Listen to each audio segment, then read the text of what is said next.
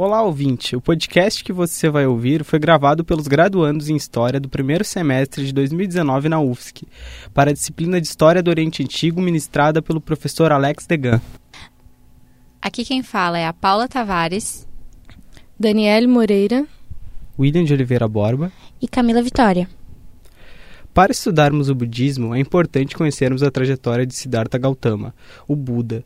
Percorreu do seu nascimento até o legado deixado em sua morte. Seu nascimento foi em torno de 558 a.C. Teria acontecido sob um jardim. A mãe agarra-se a uma árvore e a criança sai pelo seu flanco direito. Logo ao nascer, seu pai o deu o nome de Siddhartha, significa o fim atingido. Ao examinarem a criança, notaram determinados sinais que já predestinavam sua grandeza, uh, tanto como soberano universal ou como seria se tornaria um Buda. Siddhartha vive parte de sua juventude em um palácio devido à sua origem. Em dado momento, ele foge do palácio devido à inquietação que, segundo textos mais antigos, indicam que Buda declarou a seus discípulos que, ao meditar sobre a velhice, morte e a desgraça, perde a alegria de viver e decidiu salvar a humanidade desses males. Passou por diversas provações durante sua jornada. Acumulou ensinamentos sobre yoga, viveu na pele o ascetismo e, como resultado de suas experiências e meditação, encontrou um caminho moderado para buscar a solução para o sofrimento. Foi em 523 a.C. que Siddhartha Gautama compreendeu que buscar a ascese era inútil para se atingir a libertação. Gautama, então, se dirigiu ao pé de uma árvore, decidido a se levantar apenas após atingir o despertar. Ao se recolher em sua meditação, foi tentada pela morte, mas pelos méritos anteriores e sua disposição amistosa, fizeram com que fosse protegido e mantido inabalável. Durante esse processo de introspecção espiritual, conheceu a chave para a libertação do sofrimento e o fim do ciclo de nascimentos, mortes e reencarnações, regido pelo karma.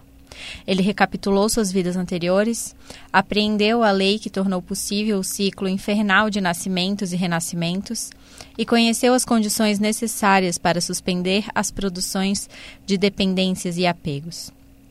Com esses três estágios, Siddhartha Gautama atingiu o despertar, a iluminação. Converteu-se assim em Buda e passou então a possuir as quatro nobres verdades. A primeira verdade diz respeito à natureza do sofrimento e da dor, e nela, o guia espiritual ensina que tudo na vida educa.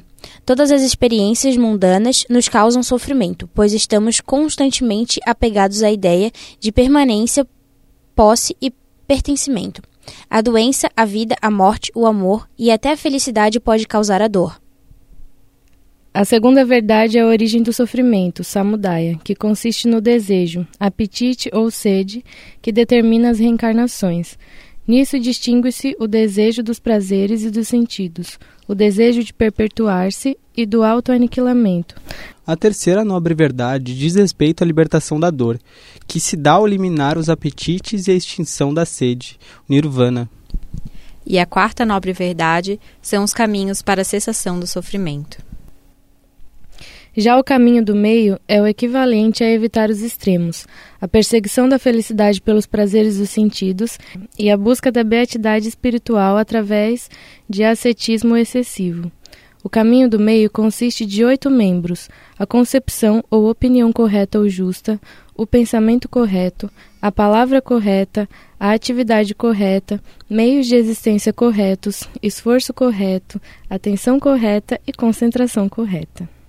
Assim sendo, os ensinamentos budistas podem ser tidos como comportamento ético, sila, disciplina mental, samadhi e sabedoria, pana, sânscrito, panjna.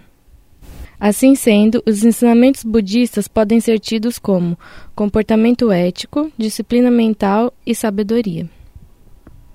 Ao meditar sobre as duas primeiras nobres verdades, Buda descobre a impermanência das coisas e a anatta, ou seja, a não substancialidade das coisas e do próprio ser, onde a totalidade cósmica e a atividade psicomental constituem um mesmo universo. analisando as duas últimas nobres verdades, concluiu que a suspensão da dor se dá através da cessação total da sede e que as vias que conduzem à eliminação da dor são as enunciadas no caminho octomênico. Afirma através disso que o nirvana existe, mas que só pode se obter por meio de técnicas especiais de concentração e meditação yogi. Ao estudarmos a respeito da história do budismo, podemos compreender os porquês de seus ensinamentos perdurarem até hoje, mais de dois mil anos depois de sua existência e de seus adeptos, multiplicarem-se cada vez mais pelo mundo. Buda não se declarava profeta, nem Deus, não buscava representar uma figura sagrada ou divina, mas compreendia que seu propósito era ajudar a humanidade e se desvencilhar das dores que nos levam ao ciclo infinito das reencarnações ditadas pelo karma. Com seus ensinamentos sobre as atitudes corretas, práticas meditativas e lições que regiam a qualidade moral dos indivíduos para cessar o sofrimento e, consequentemente, alcançar o nirvana. O guia espiritual trouxe à luz do cenário religioso e a cultura da Índia uma nova perspectiva. O budismo não representa uma religião caracterizada por dogmas, tampouco apenas uma filosofia, mas um estilo de vida dotado de valores espirituais e morais, que regem a qualidade de vida de muitas pessoas dentro e fora do contexto de sua cultura local e temporal. As escolas budistas existentes no Brasil e a proliferação da cultura em outros povos fizeram com que o budismo ganhasse grande proporção. No Brasil, o budismo é representado pelas escolas tibetanas Vajrayana, Soto Zen, Theravada, Kadampa e pelo budismo Terra Pura.